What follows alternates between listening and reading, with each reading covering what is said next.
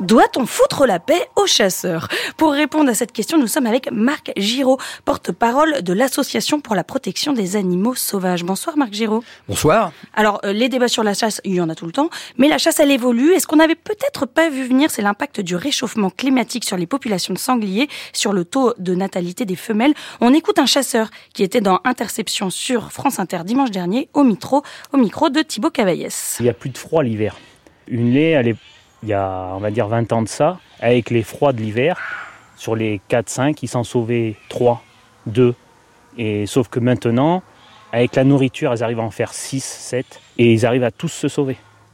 Et il faut prélever. Alors on a bien entendu euh, ce chasseur qui dit qu'il faut prélever, mais pendant ce temps-là, 9 Français sur 10 pensent que la chasse présente des problèmes de sécurité et l'association de protection des animaux sauvages, dont vous êtes le porte-parole, Marc Giraud, porte plainte contre l'État en compagnie du collectif Un jour, un chasseur pour inaction face aux nombreux accidents de chasse. Qu'est-ce que vous demandez avec cette action en justice, Marc Giraud? Bah En fait, euh, je dis souvent on est des extrémistes, on voudrait le respect des lois. C'est-à-dire que euh, logiquement, l'État français devrait assurer notre sécurité. Or, euh, des gens qui sont pas du tout chasseurs euh, se font tuer encore tous les ans, hein, tous les ans, et de plus en plus d'ailleurs. Euh, c'est passé de 12% à 26%, donc c'est 26% de non-chasseurs, vous De non-chasseurs tués. Alors, je veux pas dire que je néglige les chasseurs tués à la chasse. Hein. Quand un, un, un, homme tue son, tue son fils de 9 ans, c'est un drame, euh, c'est des vies brisées. Euh, on néglige pas ça. Mais nous, là, on défend les non-chasseurs parce qu'on a le droit, en principe, de se balader. Et euh, ces pauvres chasseurs, vous dites, faudrait leur foutre la mes petits bonhommes, euh, ils ont quand même, ils, sont moins de 2% de la population. Ils accaparent quasiment tout l'espace. Ils peuvent chasser toute l'année parce qu'il y a l'ouverture, mais il y a aussi les battues aux nuisibles, etc. Même la nuit, d'ailleurs, dans beaucoup de, cas. Ils peuvent chasser dans les réserves naturelles, dans beaucoup, dans les parcs. Enfin, ils ont à peu près tous les droits. Ils sont un peu comme les enfants à qui on laisse tout faire. Bah, ils font tout. Donc, on se retourne vers l'État qui ne fait pas son boulot parce qu'en fait, la police de la chasse, elle est assurée par les chasseurs eux-mêmes. On vous rappelle les règles, Marc Giraud. Vous pénétrez dans l'arène pour affronter Maya Mazoret, dont la mission est de vous contredire. Je répète la question qui fâche du jour, vous y avez déjà un petit peu répondu, mais c'est...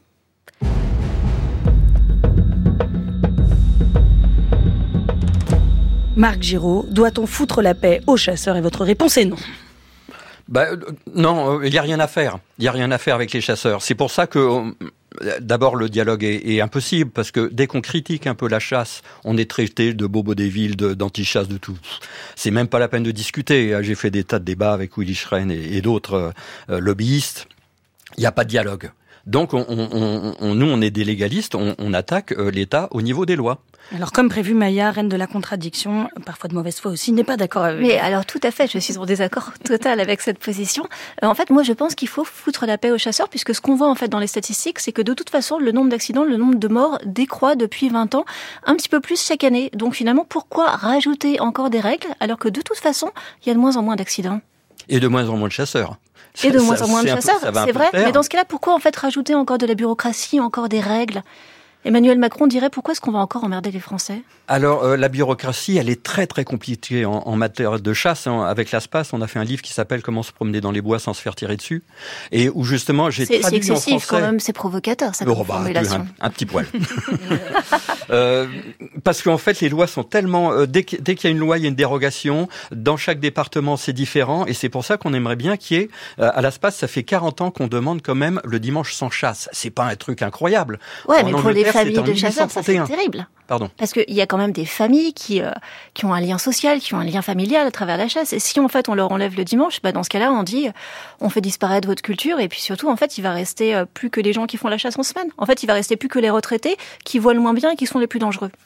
Alors le lien social, il y en a plein. Hein. Moi, tous les euh, printemps, je ramasse les crapauds qui sont écrasés sur les routes, avec des mères de famille, leurs enfants, qui sont ravis de sauver les animaux. Et le lien social, il est là. Je vois pas un chasseur d'ailleurs. Quand il s'agit de protéger la nature, je les vois pas. Quand il y a une manif de chasseurs, c'est que pour protéger la chasse, jamais pour la nature. Sur le climat, tout ça, on les entend pas. Donc le lien social, on n'a pas besoin d'eux, hein, franchement. Moi, il y a une autre chose qui m'a intéressée dans le dans le discours des gens qui veulent rajouter des règles à la chasse, euh, c'est ce rapport au risque, justement. Est-ce que, en fait, il n'y a pas aujourd'hui une intolérance au risque? Est-ce que finalement, quand on va se balader en forêt, eh ben, les animaux, ils se tuent entre eux effectivement, il y a un petit risque tout petit, parce qu'il y a par exemple aucun promeneur qui a été tué l'an dernier par un chasseur, est-ce qu'on l'accepte pas? Alors sur le risque, je serais tout à fait d'accord, mais euh, tous les risques avec les animaux sauvages, par exemple, on a peur de tout, on a peur de la nature, on a peur de la moindre vipère, du moindre frelon, euh, des ours, des loups, de tout alors qu'il y a des, des, dangers invisibles, nucléaires, chimiques, etc.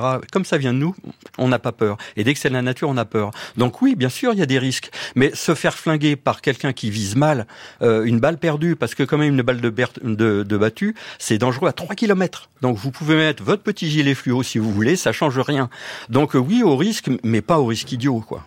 Mais je veux bien, mais par exemple, là, on parle donc de six morts qui sont tous des chasseurs l'an dernier, contre l'an dernier, euh, 3267 morts sur la route. Pourquoi est-ce qu'on irait embêter les chasseurs? En fait, c'est pas les boucs émissaires d'autre chose, parce que euh, c'est beaucoup d'énervement pour très très peu finalement de victimes, même si évidemment chaque victime est une victime de trop. C'est un peu passionnel parce qu'il y a une histoire de vie et de mort, ça c'est vrai.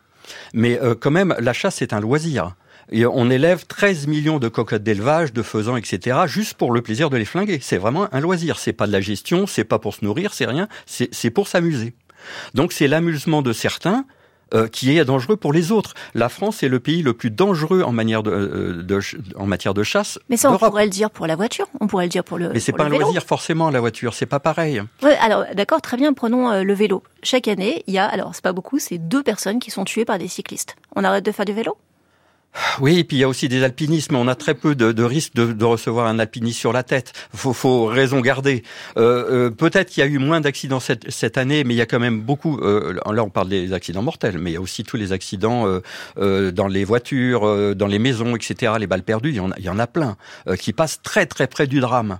donc nous, on, on, demande à l'État de faire quelque chose pour veiller à ça.